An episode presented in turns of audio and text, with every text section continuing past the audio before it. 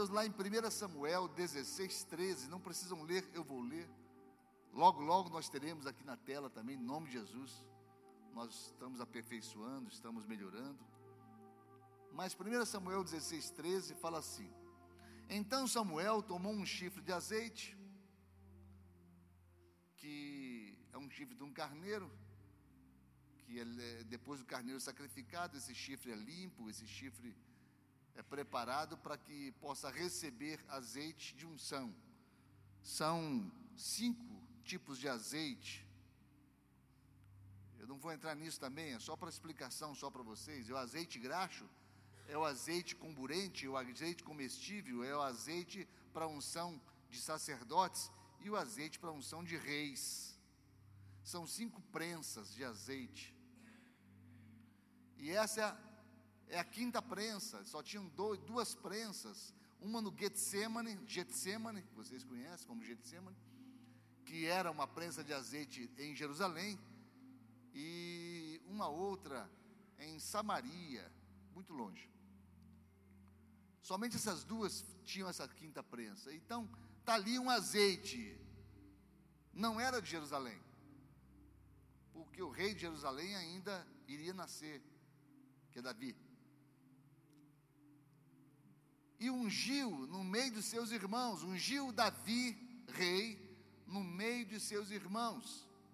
E desde aquele dia em diante, o Espírito do Senhor se apoderou de Davi. Então Samuel se levantou e voltou a Ramá, que era um acampamento de guerra que eles tinham. Bem, eu quero falar um pouco a respeito desse Davi, mas eu quero pensar nesse texto.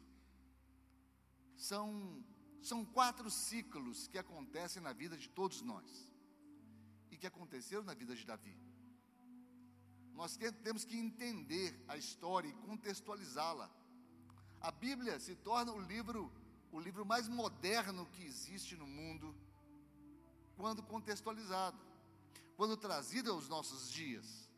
Quando você começa a entender que tudo que está na Bíblia é para o nosso ensino, então, todos os personagens bíblicos têm a ver conosco. De alguma forma, nós estamos inseridos nesses personagens. Para vocês terem uma ideia, eu quero linkar aqui o Salmo 23 pela quarta vez desse ano. Eu vou pregar sobre o Salmo 23 pela quarta vez, o mesmo salmo, só que um outro foco. E no Salmo 23, eu vejo que se nós pegarmos a Bíblia todinha, nós temos 160 nomes de Deus. Jeová Nissi, o Senhor é minha bandeira. Jeová Rafá, Jeová Jirê, o Senhor é minha provisão. Jeová de Savaote, o Senhor é minha guerra, ou o Senhor é o meu escudo. E assim por diante. 160 nomes. E de repente Davi separa aqui e fala: O Senhor é meu relacionamento, meu suprimento, meu descanso, meu cuidado, minha cura, minha direção, meu propósito, minha provação, minha fé, minha fidelidade, minha esperança, minha presença, minha capacitação, minha abundância, minha bênção e minha eternidade. Num só capítulo. 16 atributos de Deus, num só capítulo. Quem? Esse Davi que foi ungido. Ele fala: O Senhor é meu pastor, é meu relacionamento.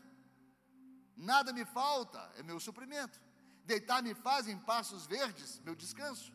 Guia-me mansamente às águas tranquilas, é o meu cuidado. Refrigera a minha alma, é a minha cura. Guia-me pelas veredas da justiça, é a minha direção. Por amor do seu nome, é o meu propósito. Ainda que eu ande pelo vale da sombra da morte, é a minha provação. Não temerei mal algum, é a minha fé porque tu estás comigo, é a minha fidelidade, a tua vara e o teu cajado me consolam, é a minha esperança. Preparas uma mesa perante mim na presença dos meus irmãos adversários. É a presença de Deus, uns a minha cabeça com óleo, é a minha capacitação. O meu cálice transborda, é a minha abundância de vida. Certamente que a bondade e a misericórdia me seguirão todos os dias da minha vida, é a minha bênção, e habitarei na casa do Senhor para todo sempre é a minha salvação. Então, de repente, Davi pega e dizima para Deus. São 160 atributos de Deus, Davi dá 16. 10% exatos. Coincidência? Não. Claro que não é coincidência. Isso aqui é cristocidência.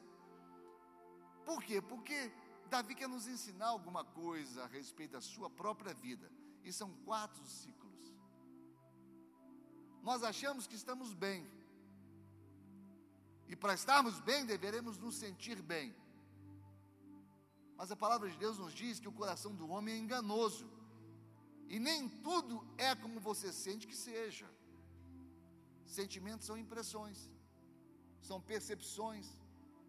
Mas o mundo espiritual, às vezes, é imperceptível. Então, nem sempre a gente sabe o que está acontecendo com a gente. Nem sempre a gente sabe. Por exemplo, dá uma acendidinha, não precisa acender todas não, só um pouquinho de luz, por favor, no, no, nas pessoas. Isso é o suficiente. Alguém aqui nessa noite está com um grande problema na sua vida, ou tem um problema para ser resolvido? Não precisa contar qual é o problema, não. Só levante sua mão se você tem um problema para ser resolvido. Eu quero trazer uma palavra para você. Quem tem um problema para ser resolvido aí? Levanta a mão. Quem tem um problema? Quem não levantar, não tiver, eu vou te dar uns 10 para você me ajudar a resolver. Muitos de nós temos problema. Ok. Eu quero dizer algo para você que tem um problema. Esse problema que você tem, muito provavelmente será resolvido. Porque nós somos circunstanciais. 99% dos nossos problemas são circunstanciais, são momentâneos. Nós somos temporais. Nós vivemos cada momento. Então, será resolvido.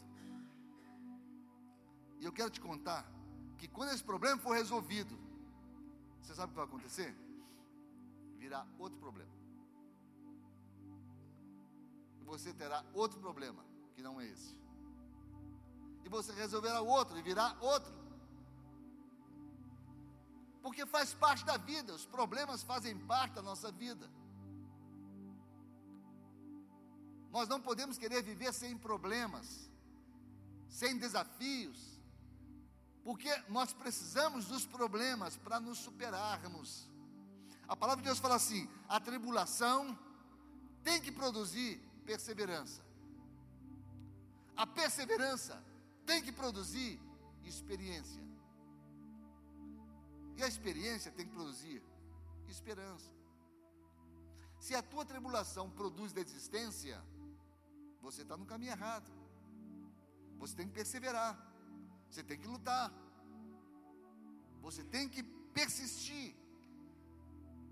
Porque isso vai gerar na tua vida experiência de vida. E olha, experiência de vida é muito. Eu quero falar um pouco sobre isso.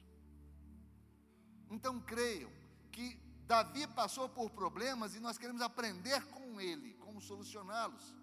E são quatro os ciclos que Davi passa e que nós devemos solucionar na nossa vida. Amém? Quem quiser anotar, pode anotar. Apesar de que vai estar tá gravando e vai estar na internet logo logo. Tá bom. Primeiro grande ciclo Deus agindo no nosso emocional. Deus teve que curar o emocional de Davi. E Deus está disposto a curar o nosso emocional. Uma vez Deus me deu uma frase, e a igreja conhece essa frase: Uma pessoa emocionalmente resolvida tem mais chances de sucesso que uma intelectualmente preparada. Vou repetir. Uma pessoa emocionalmente resolvida tem mais chances de sucesso que uma intelectualmente preparada. As escolas preparam o nosso intelecto. As escolas formam profissionais. Mas está assim, ó, de, de, profissionais com depressão, está assim de, de, de, profissionais com problemas emocionais. Vocês lembram da, da Copa do Mundo, quando o Ronaldo, o Ronaldo Fenômeno, com todo vigor físico, teve uma depressão e o Brasil foi para a escucuia contra a Itália. Por quê? Porque ele tinha toda a condição de jogar, mas o emocional dele estava comprometido. Se nós não não recebermos de Deus a cura do nosso emocional, queridos, nós entramos no emaranhado da vida. Porque os grandes problemas que surgem nas no, na nossa vida, eles não vêm pelo lado de fora, eles vêm pelo lado de dentro. O nosso arqui-inimigo, ele não tem uma luta fora da gente, ele tem uma luta dentro da gente. Tem muita gente com Bíblia, com, com é, é, é, é preparado em, em igreja para lutar contra Satanás. Não, não, não, não. João 10, 10 fala: que o nosso inimigo vem para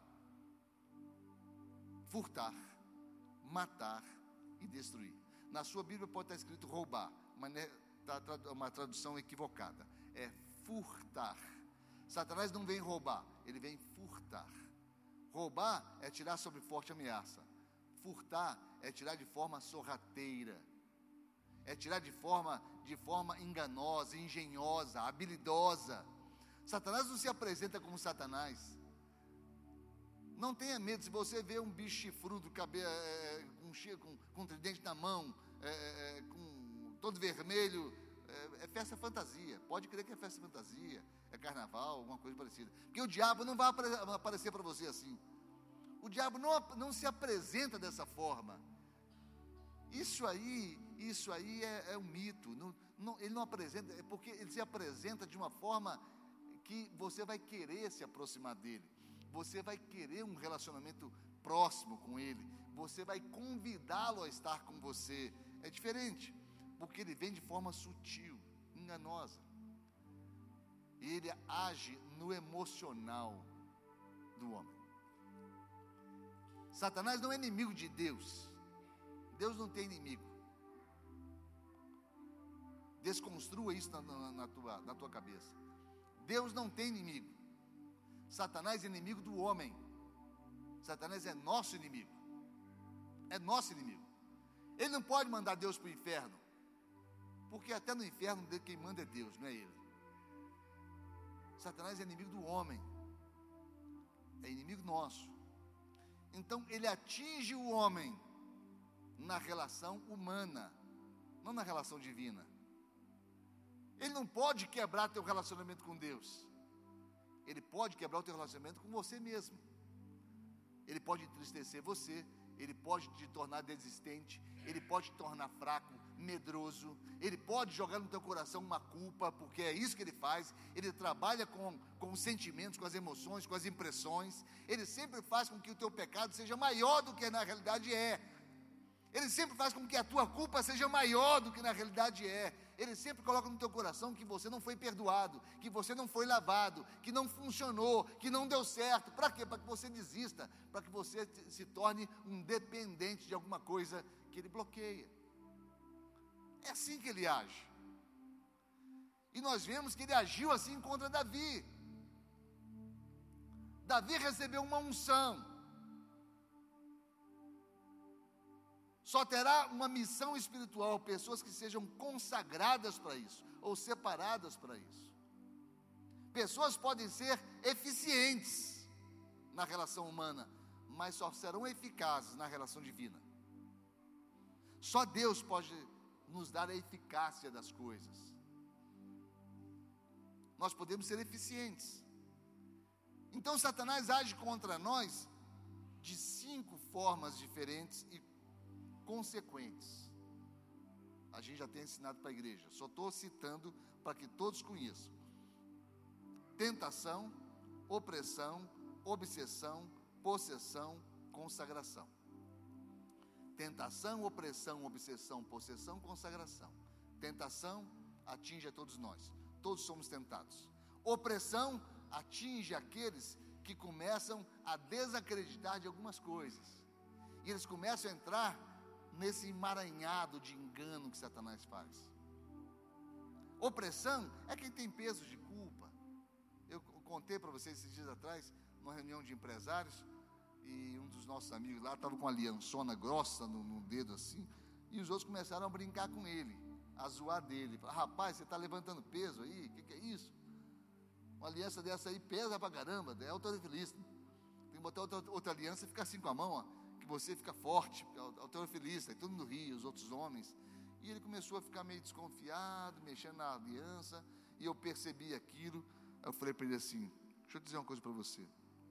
É melhor o peso de uma aliança ao peso de uma consciência. Fica tranquilo, fica de consciência limpa. Depois ele me falou, pastor, aquele negócio que o senhor falou, eu hoje estou confiante, caminho com a minha aliança, decidido. Porque o inimigo trabalha para depressionar você, para fazer de você um culpado sem existir culpa, para jogar no teu coração impressões.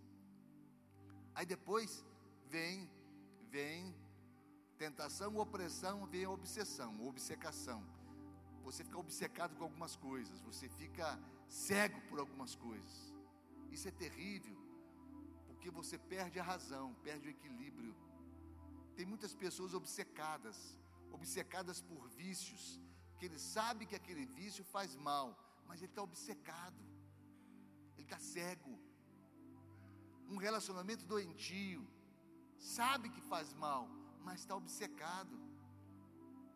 Quantos casos já ouvimos falar, e minha esposa nos tornamos conselheiros matrimoniais, quantos casos nós já ouvimos falar de pessoas em que cônjuge agride a esposa, espanca ela, mas ela não admite que ninguém interfira no casamento, está obcecada, correndo risco de morte o tempo todo, por falta de um discernimento.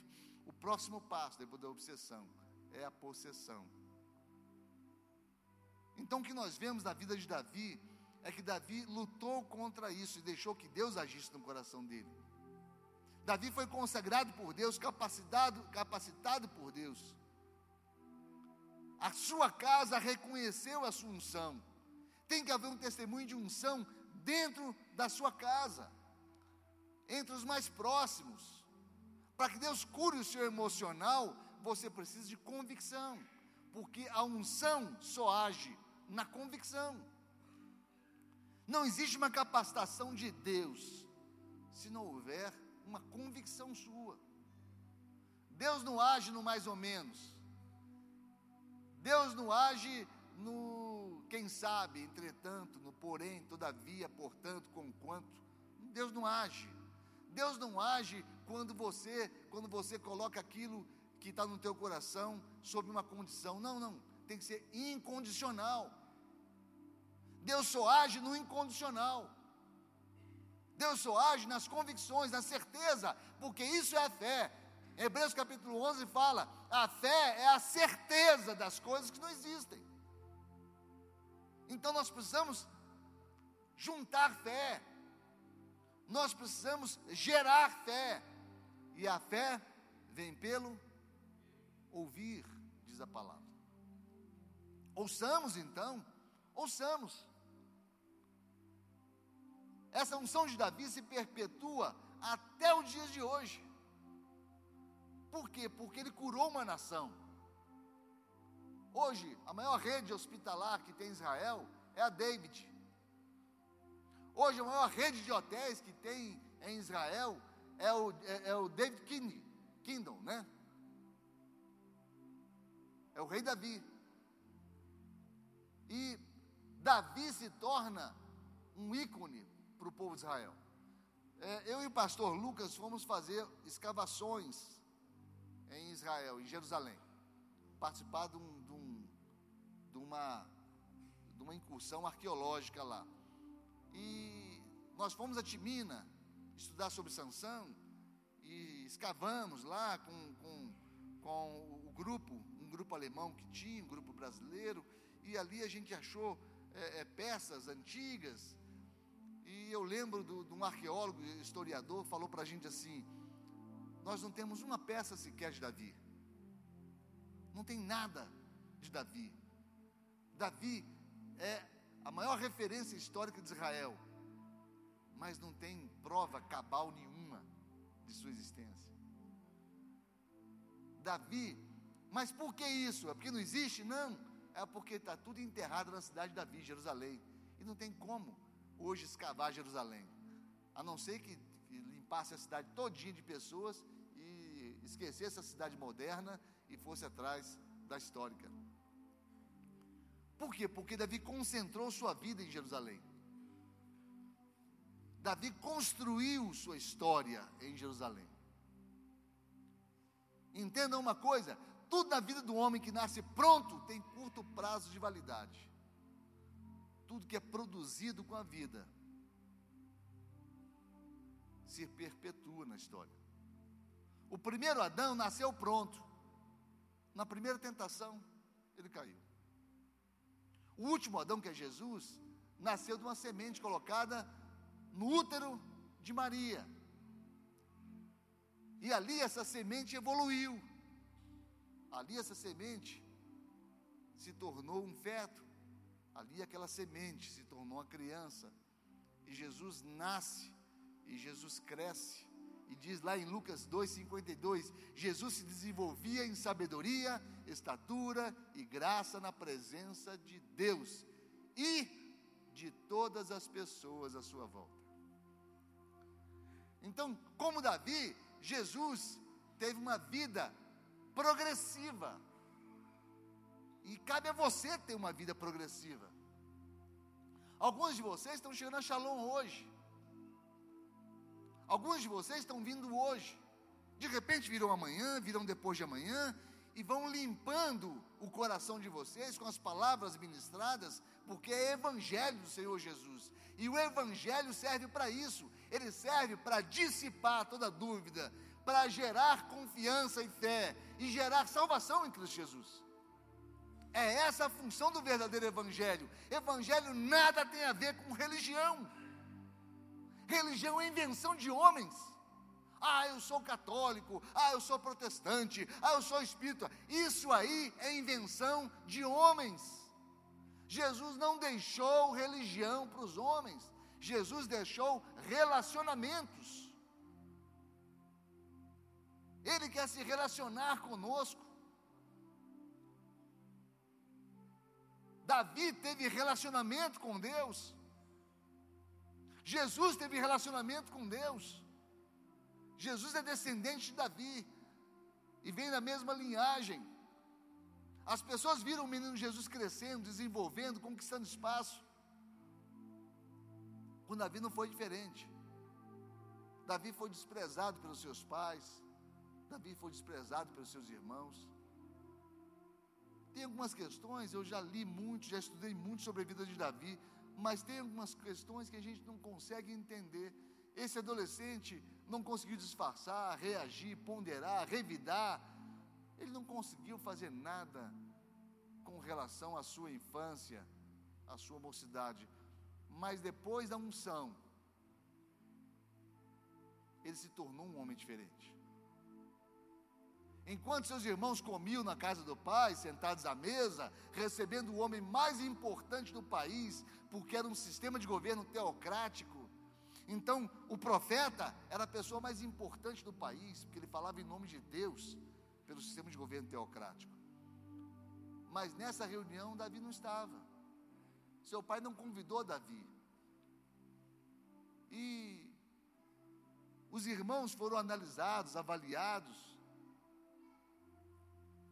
mas Davi não. Davi não tinha honra na família dele até a unção.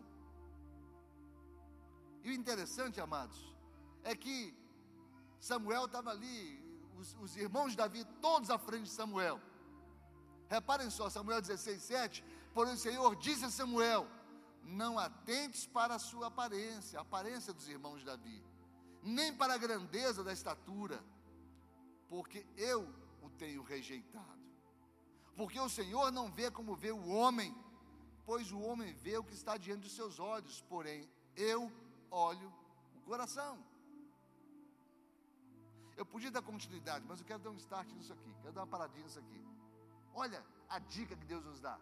Olha que dica tremenda. Deus fala assim: Eu não olho para a aparência do homem, eu olho só o homem interior. Então, primeiro, se de um lado nós devemos cuidar da aparência, porque Deus falou que o homem olha a aparência, e nós sabemos que 72% das oportunidades que surgem na nossa vida é pelo network, é pelos relacionamentos, nós devemos ser agradáveis aos olhos humanos. As pessoas simpáticas, as pessoas sorridentes, as pessoas bem vestidas, as pessoas bem aparentadas, as pessoas que se cuidam, têm muito mais chances de sucesso do que as não ligam para isso. Então são 28% contra 72%. E Deus quem diz isso, que o homem olha a aparência. Então, 72% do nosso tempo, vamos ficar bem vestidinho, bacana, para poder a gente, né? Ter chance de oportunidades profissionais. 28% é pela capacidade.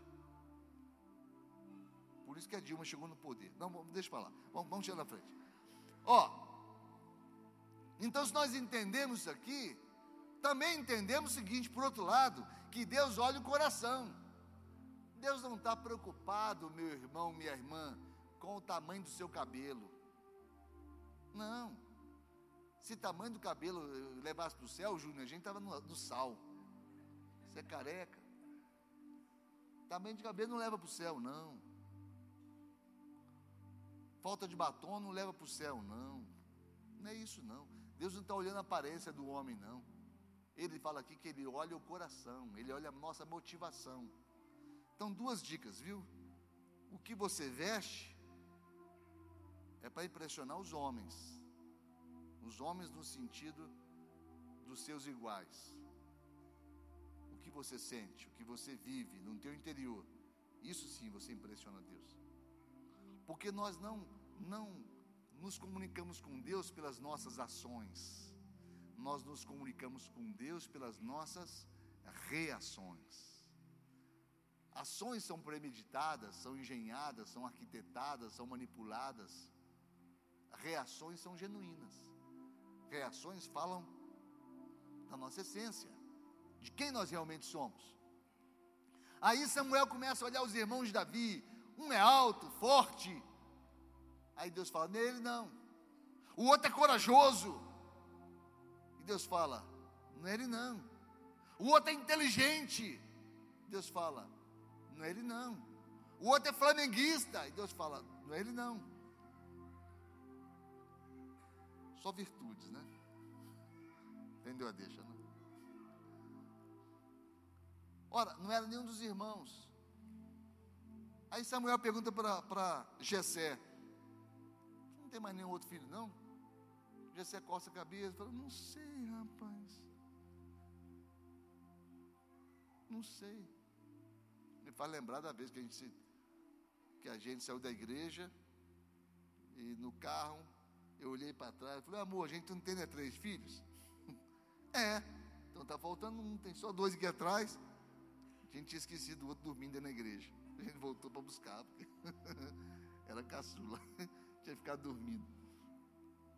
Samuel, eh, Jessé fala, não, tem mais um mais novo lá, Davizinho, chama o Davi. E quando Davi chega, quando Davi chega, Samuel não conversa nada com Davi. Simplesmente unge Davi. E ali ele cura o emocional de Davi. Lá no Salmo 27, depois disso já, Davi, já curado, Davi fala assim: Não oculte de mim a tua face, Senhor. Não me afastes de ti em ira. Tu tens sido meu advogado. Não me negues a tua ajuda, nem, nem teu amparo, Deus meu Salvador.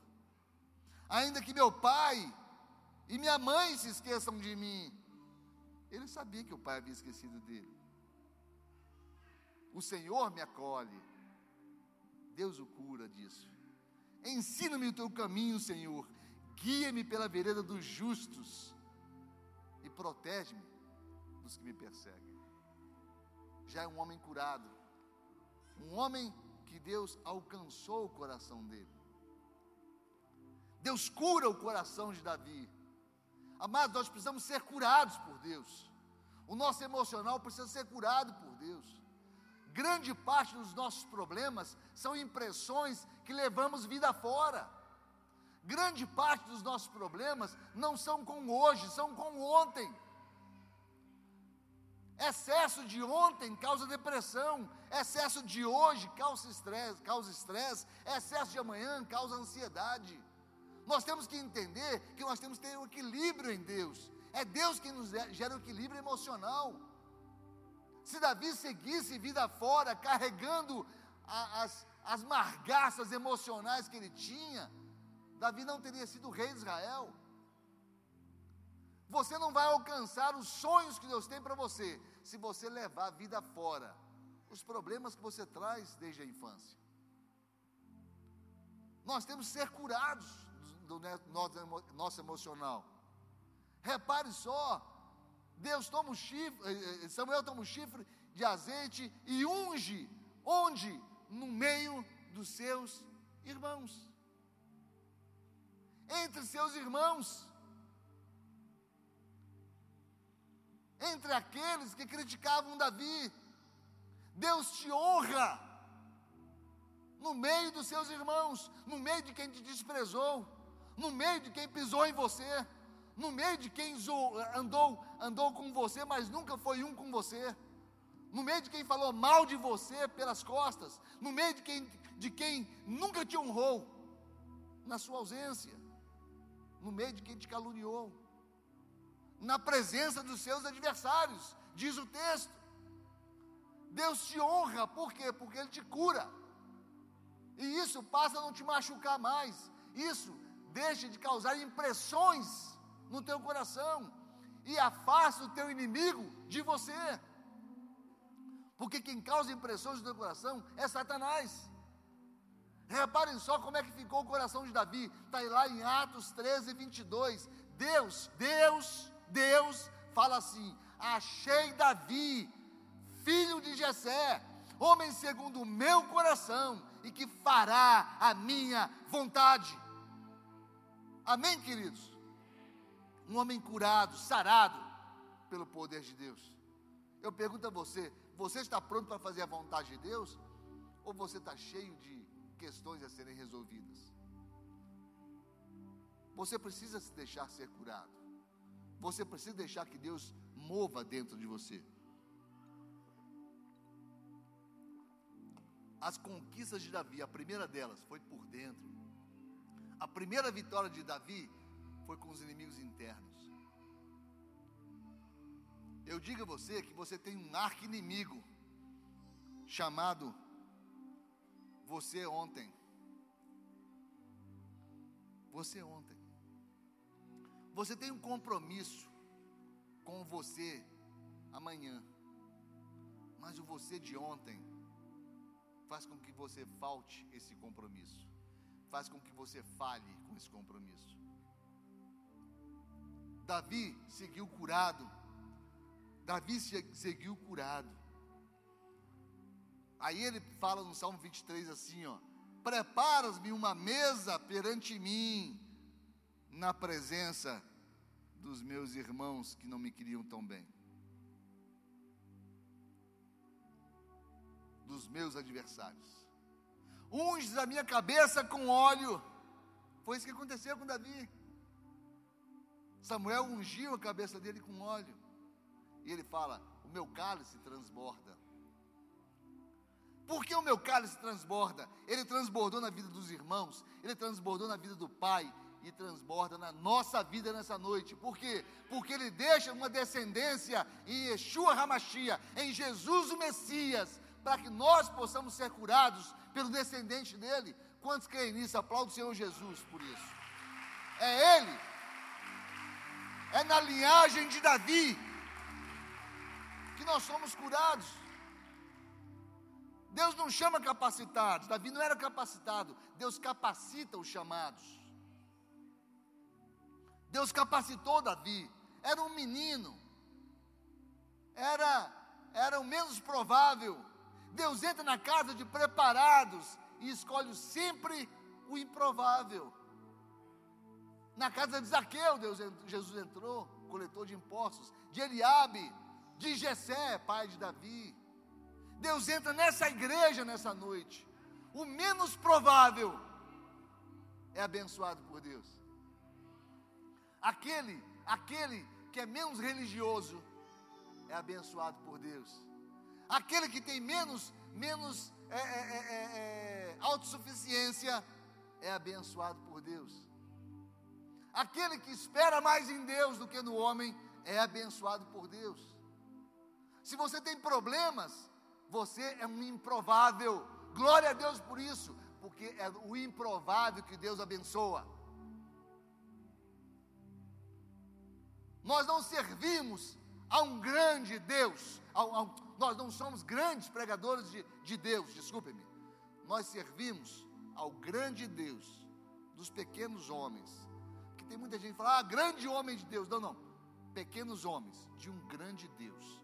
Nós somos dependentes de Deus. Todos nós somos dependentes de Deus. Todos nós somos carentes da misericórdia e do amor dele. O grande Davi, quando foi alcançado, era o pequeno Davi. Nós não nos tornamos grandes por nós mesmos. Nós nos tornamos grandes porque servimos a um Deus grande. Nós nos tornamos alguma coisa quando começamos a servir a um Deus que é tudo em nós. Davi se tornou um grande homem. E esse Davi fala assim: Bem-aventurado é o homem que não anda no conselho dos ímpios, no Salmo 1. Ele fala no Salmo 2: Servi ao Senhor com temor e alegrai-vos com tremor. Ele fala no Salmo 5: Atende a voz do meu clamor, Rei Deus e meu, e Deus meu. Em Salmo 9 ele fala: Em ti me alegrarei, saltarei de alegria e cantarei louvores. No Salmo 51 ele fala: Cria em mim, ó Deus, um coração puro e renova dentro de mim um espírito inabalável. Devolve a alegria da tua salvação. Ele fala em 1 Crônicas 21: Eu não oferecerei ao meu Senhor o holocausto, que não me custe nada. Um homem curado, sarado, totalmente sarado por Deus. É isso que o fez de Davi, o grande rei de Israel. É a cura da alma, queridos. É isso que você precisa. É isso que eu preciso. Fala para a pessoa que ao seu lado. Você precisa da cura da alma, como eu também preciso. Agora, fala com convicção, você não conversa com teu irmão de jeito nenhum. Fala com convicção. Você precisa da cura da tua alma, e eu também preciso. Nós necessitamos disso. Davi soube viver com Deus em toda circunstância. Em toda circunstância. O segundo grande ciclo, a marca da promessa. Nós temos que lidar com a marca da promessa. Temos que saber lidar com a promessa de Deus. Deus nos promete misericórdia, mas a misericórdia, ela é um remédio quando você dá para alguém. Quando você toma a misericórdia, é um veneno. Vou repetir. Você tem a misericórdia na tua vida. Quando você direciona para alguém a misericórdia, é um remédio. Mas se você toma a misericórdia para você, que Deus te deu, chama-se autocomiseração. Aí é um veneno. Ninguém me ama, ninguém me quer, ninguém me chama de meu amor. Ó, oh, tem gente é autocomiserável. Ele ele está ele tá desistido dele mesmo. Ele está enfraquecido dele mesmo. Ele está amargurado com ele mesmo. Aí ele perde a marca da promessa. Por que ele perde a marca da promessa? Porque a marca da promessa que Deus nos dá é uma palavra profética. Quem já recebeu uma palavra profética aqui? Quem já recebeu? Levanta a mão quem já recebeu uma palavra profética. Você sabe o que isso pode significar na tua vida? Nada. Por quê? Porque palavra profética não é o fim em si mesma. Palavra profética não é o resultado, é o prenúncio. A palavra em si só é apenas o prenúncio. Davi recebeu a palavra que iria ser reino, recebeu? Você será o rei de Israel. Davi sai dali todo lambrecado de óleo. O que, Davi foi fazer no outro dia? Hã? Cuidar de ovelha. Do mesmo jeito. Durante muitos anos cuidou de ovelha. Com a promessa de ser rei. Se você tem uma promessa, mas não existe na tua vida a marca da promessa, a busca da promessa, não vai valer de nada para você. Não vai valer de nada para você. Você precisa entender que a marca da promessa precisa ser vigiada, buscada. O cumprimento. tem um professor que esteve aqui na igreja um tempo atrás, professor meu de direito, há muitos anos atrás, e ele falou para mim assim: Pastor, as suas palavras, ele, eu, eu ouvi sempre as minhas palavras pela internet. Ele fala: As suas palavras, as entrelinhas falam mais que as linhas. Eu gostei desse negócio que ele falou. Que as entrelinhas falam mais que as linhas. Então vocês parem, prestem atenção em algumas coisas que eu falo de forma isolada. Como eu vou falar agora, como já estou falando desde quando comecei a pregar. O cumprimento da promessa, às vezes, é mais comprido do que cumprido. O cumprimento da promessa, às vezes, é mais comprido do que cumprido. Você não tem que ter pressa. Vai vir o cumprimento da promessa. Às vezes será cumprido, mas sempre será cumprido, mesmo que seja cumprido. Quem entendeu, diga amém. Não tenha pressa na promessa. A promessa de Deus vem sempre no tempo de Deus. Tem gente que se encanta tanto com o prenúncio, que é a promessa, que se esquece do processo. A pessoa se encanta tanto com a palavra, isso que eu te digo, isso que eu te falo, pronto, aquilo ali para ele é tudo. Espera aí. Mas aquilo é apenas o prenúncio. Aquilo ali pode se perder. Aquilo pode se apagar dentro de você. Se você não vigiar, se você não cultivar, se você não crer, se você não acreditar, eu falar para você assim: você será um homem rico. Não, não acorda amanhã cedo e vai trabalhar para você ver uma coisa, se você vai ser. Ué, pastor, mas aí, aí não valeu, valeu, ué. Tem muita gente que trabalha o dia todinho, se mata a trabalhar e nunca vai ser rico. Agora, a promessa de Deus, ela tem que ecoar na nossa vida. Você tem que fazer ecoar a promessa de Deus na tua vida. Davi, Davi guardou aquela promessa de que ele seria rei. E continuou sendo o bom filho que sempre foi. Continuou caminhando, ajudava seu pai. Nós vemos Jesus, Jesus, desde o bar mitzvah, aos 12 anos. Aliás, uma, um adendo aí, é, é, você sabia que o menor índice per capita de analfabetismo no mundo é de Israel? É o menor número de analfabetos por, por, por habitante do mundo. Muito mais que os países nórdicos, muito mais que países do primeiro mundo. Israel tem o menor índice de analfabetismo. Por quê? Porque o Bar Mitzvah e o Barbaracá.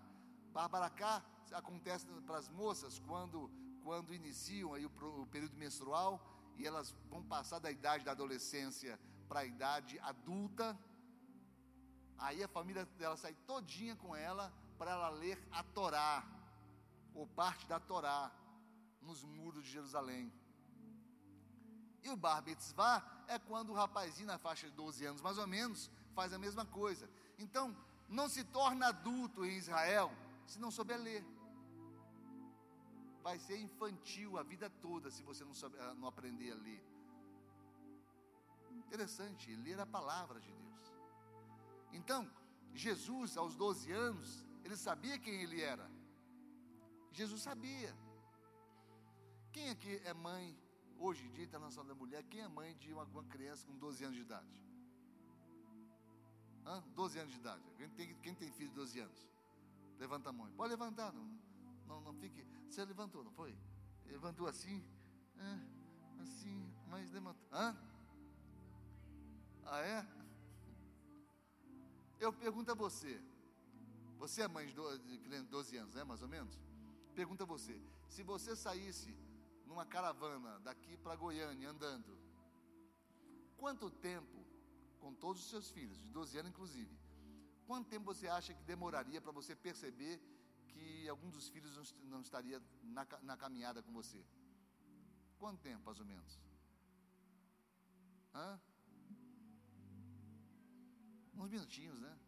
É, certamente que sim. Eu, eu também creio assim. Pois Maria, mãe de Jesus, demorou um dia para descobrir que Jesus não estava com ela. Um dia inteiro. Oh, mas que mãe responde: Não, não, não, não é isso não. Peraí, peraí não, é essa, não, não é essa a conclusão, não. Maria tinha paz com relação a Jesus. Ela já sabia quem Jesus era. Por isso ela tinha paz com relação a Jesus. Ao final do dia, ela fala para José assim: José, cadê Jesus, homem? Cadê? José olha para um lado, olha para o outro, sei não. Ué, Jesus não veio não na caravana, não, não é possível. Eu não vi ele o dia todinho, hoje não apareceu. Voltaram para Jerusalém. Passaram três dias procurando Jesus em Jerusalém. E quando encontraram Jesus, Maria deu aquela bronquinha de mãe, coisa normal, né? Jesus, meu filho, você quase matou a gente no coração, meu filho. Você vê isso aí, está registrado em Lucas capítulo 2, versículo 41 em diante. E Jesus fala para ela assim: Vocês não sabiam que cabe a mim estar na casa do meu pai? Aí José deve ter parado. É. Então, por que eles não me procuraram na casa do meu pai? Estou aqui na casa do meu pai. Cumpre a mim fazer a vontade do meu pai. Aí Maria se aquietou, aquietou o coração dela. Levaram Jesus de volta para Nazaré. São 104 quilômetros de Jerusalém até Nazaré. E continuaram a vida entendendo que Jesus estava iniciando o seu projeto messiânico. Quantos paralíticos Jesus encontrou dos 12 anos aos 30 anos? Muitos. Quantos ele curou? Nenhum. Quantos cegos Jesus encontrou dos 12 aos 30 anos? Muitos. Quantos ele curou? Nenhum. Por quê? Porque Jesus sabia o tempo que tinha que esperar. Existia um tempo da marca da promessa. Nós temos que esperar o tempo de Deus da nossa vida. Nós temos que entender o tempo de Deus da nossa vida. Ele já sabia desde os 12 anos. Assim como Davi já sabia que era rei Israel, mas nunca fez nada. Esperou o tempo de Deus. Por que, que nós achamos que a gente vem para a igreja e as coisas têm que acontecer da noite para o dia? É um processo. É um processo. Marcos, por favor, se você me permite, fica de pé. Esse homem que vocês estão vendo aí, ó, saiu de casa como indigente, né, Marcão? Saiu de casa e foi viver a vida de forma dissoluta. Morou nas ruas, fumou drogas, bebeu, todas e mais algumas, mendigou, dependeu de pessoas para comer, para dormir, dormiu a relento. De repente, até alguns de vocês deram algum dinheiro para ele lá na, na, na Praça do Emanuel, onde ele ficava com um monte de bêbados. E ele foi beber. O dia que você deu para ele, não se engane não, ele bebeu dele todinho.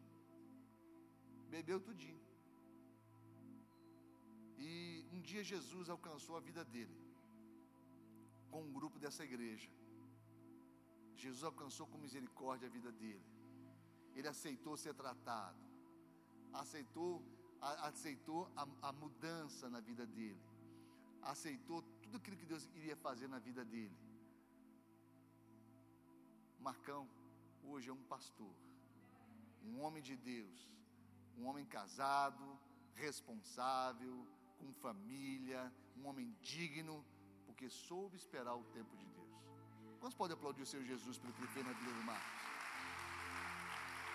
Obrigado, Marcos. Obrigado.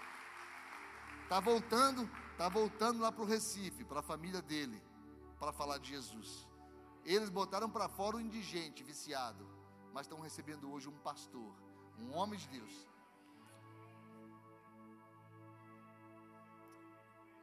Depois de 23 anos. Então você sempre serve primeiro no lugar onde você será honrado. Davi serviu no palácio real. Davi serviu lá. Davi foi copeiro, Davi foi músico, Davi foi um punhado de coisa. Um dia seria rei. Mas enquanto era copeiro, era músico, ele não reclamou, poxa, eu fui ungido rei, estão me botando para lavar panela, o que, que é isso? Não, não, não. Ele serviu. Ele serviu. Você está disposto a servir na casa de Deus para que você seja honrado por Deus? Nós temos que aprender a servir. No início dessa igreja, quem quem pregava, e quem limpava a igreja era eu e minha esposa, eu e minha esposa, eu e meu amor. Quem fazia o louvor éramos nós, eu tocava, ela cantava. A gente que pregava eh, oferta e a gente que dava oferta. No dia que eu pregava, ela aceitava Jesus. No dia que ela pregava, eu aceitava Jesus. Nós servimos na casa de Deus. Davi só pôde ser um rei justo, porque um dia foi empregado do palácio. Ele soube esperar o tempo certo. Nós precisamos disso, amados. Nós precisamos entender que Deus tem o, tempo dele na nossa vida. Em terceiro grande ciclo, foi o processo da conquista. Repare isso, isso é diferente do que eu falei anteriormente. O que é o processo da conquista? Jesus foi carpinteiro. Até quando Jesus foi carpinteiro? Até o momento que começou a ser o Messias. Ele anoiteceu carpinteiro e amanheceu o Messias. Interessante isso, né? Maria um dia estava na festa de Caná da Galileia e Maria não tinha noção quando o filho dela ia deixar de ser carpinteiro e ia começar a ser o Messias. Ela sabia que estava próximo. Ela era uma mulher inteligente, uma mulher sensível, uma mãe presente, uma mulher de Deus. Ela foi escolhida dentre tantas mulheres porque ela tinha valores tremendos na vida dela. E Maria estava em Caná da Galiléia na festa e o vinho acabou e Maria se aproxima de Jesus e fala assim: Jesus, não é por nada não, mas o vinho acabou, você acredita? Jesus, conhecendo o coração dela, falou assim: mulher. Quando Jesus falou para ela, mulher, ela percebeu que havia alguma coisa diferente no filho. Ele não era mais o Jesus filho. Ele é agora Jesus, Jesus o Messias. E ele fala para ela, mulher, não é chegada a minha hora. Ou seja, tenha paciência. Espera um pouco. Aí ela, como muito sábia que era, ela vira para os que estava no, no, serviço, falou para assim, ó, fazei tudo que ele vos disser. Sabe o que ecoa hoje no nosso coração? A voz de Maria, dizendo para você e para mim: fazei tudo que ele vos disser. É o que Jesus diz que é importante. É o que Jesus estabelece, que traz vida, que gera vida. Ela sabia disso. E ela falou: fazei tudo o que ele vos disser. Porque o que Jesus diz é vida. O que Jesus diz transforma. O que Jesus diz isso aí é que gera salvação eterna. O processo da conquista é esse momento, é esse start, é essa sacada da vida. É você entender que quando Jesus fala, todo mundo se cala. Porque o que é pertinente para nós é o que ele fala. Jesus teve que trabalhar com o objeto da sua morte até um dia antes. Imagina que, que ironia, queridos. Deus fez Jesus um carpinteiro quando ele iria ser pregado na madeira. Fez ele trabalhar com pregos e com martelos, para que ele fosse morto com pregos e martelos. Imagina Jesus que sabia do plano messiânico, porque logo depois desse momento, dos 12 anos dele, que ele volta para Jerusalém, o pai dele morre. José morreu e Jesus vira rimo de família. Jesus é quem sustentava os irmãos, as irmãs e Maria. Ele ficou arrimo de família. Ele virou o dono da carpintaria. Ele passou a ser conhecido como um carpinteiro. Porque enquanto o pai fosse vivo, ele não poderia ser o carpinteiro. Porque o carpinteiro era o pai. Mas a morte de José, ele passa a ser o carpinteiro. Eu fico imaginando Jesus pegando o martelo, pregando o prego e pensando: um dia, esse prego será enterrado nas minhas mãos. Um dia, eu serei pendurado numa madeira como essa.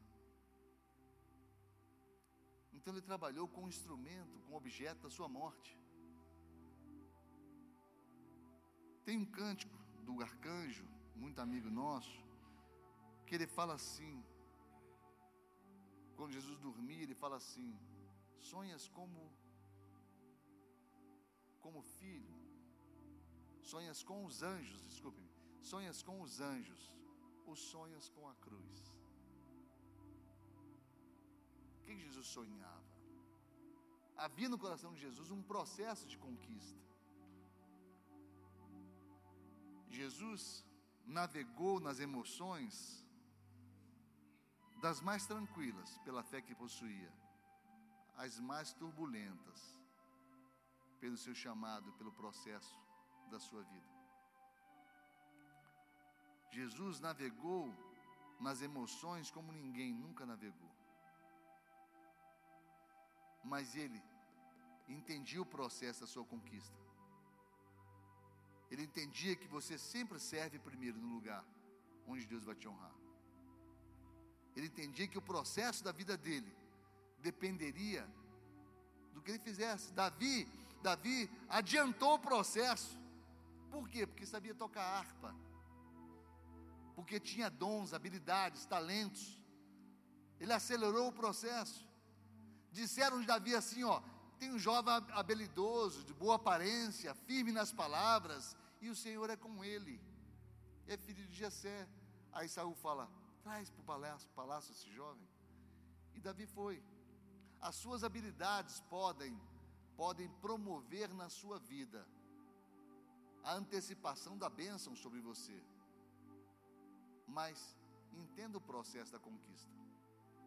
E quarto e último, honra dobrada. Nós começamos dizendo a respeito dos problemas que sempre teremos, não foi? Sim ou não?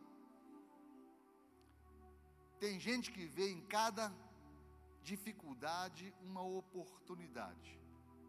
Mas tem gente que vê em cada oportunidade uma dificuldade. Não olhe para a sua dificuldade. Olhe para a sua oportunidade. Olhe para o que Deus tem na tua vida. Olhe para o que Deus quer, quer fazer com você a partir daqui, a partir de então. Você está sendo capacitado por Deus. Você não é capacitado por qualquer um, é capacitado pelo Todo-Poderoso. Eu preguei uma vez e falei: se você pega um fósforo e acender, qual o potencial do fósforo? Depende de você. Se você jogar ele num tanque de combustível, é o potencial de uma explosão, um malefício para muita gente jogar ele numa floresta, você pode incendiar toda a floresta. Mas você pode acender também uma vela de um bolo e comemorar a vida com alguns. Vai depender de você. Deus lança um potencial no teu coração nessa noite, como lançou para Davi. Só que você tem que entender que esse potencial só vai ser guardado por você se você deixar que Deus cure a sua alma. se você deixar que Deus gere vida em você, se você souber esperar o tempo certo, Deus produzir na tua vida, você precisa operar do, é, é, é, Todo o processo de mudança dentro de você, primeiramente, ele tem que operar dentro de você, primeiramente. Você precisa ter experiências com Deus. Entenda, nós vamos acabar a administração da palavra agora. E o que vai acontecer com você? Depende de você. Eu dei para você um instrumento chamado Palavra de Deus. A fé vem pelo ouvir a palavra de Deus. Se você pegar essa palavra de Deus e deixar com que ela entre no seu coração e produza vida em você, ela vai te levar para os melhores lugares, ela vai te levar para as maiores experiências, ela vai te levar para um futuro certo de bênção de Deus sobre a tua vida, como fez com Davi. Mas se você não fizer nada dela, ela não produzirá na tua vida o efeito que deve produzir. E pior que isso, você sairá até pior do que você entrou, porque você foi incapaz de ser sensível à palavra transformadora do Deus Todo-Poderoso.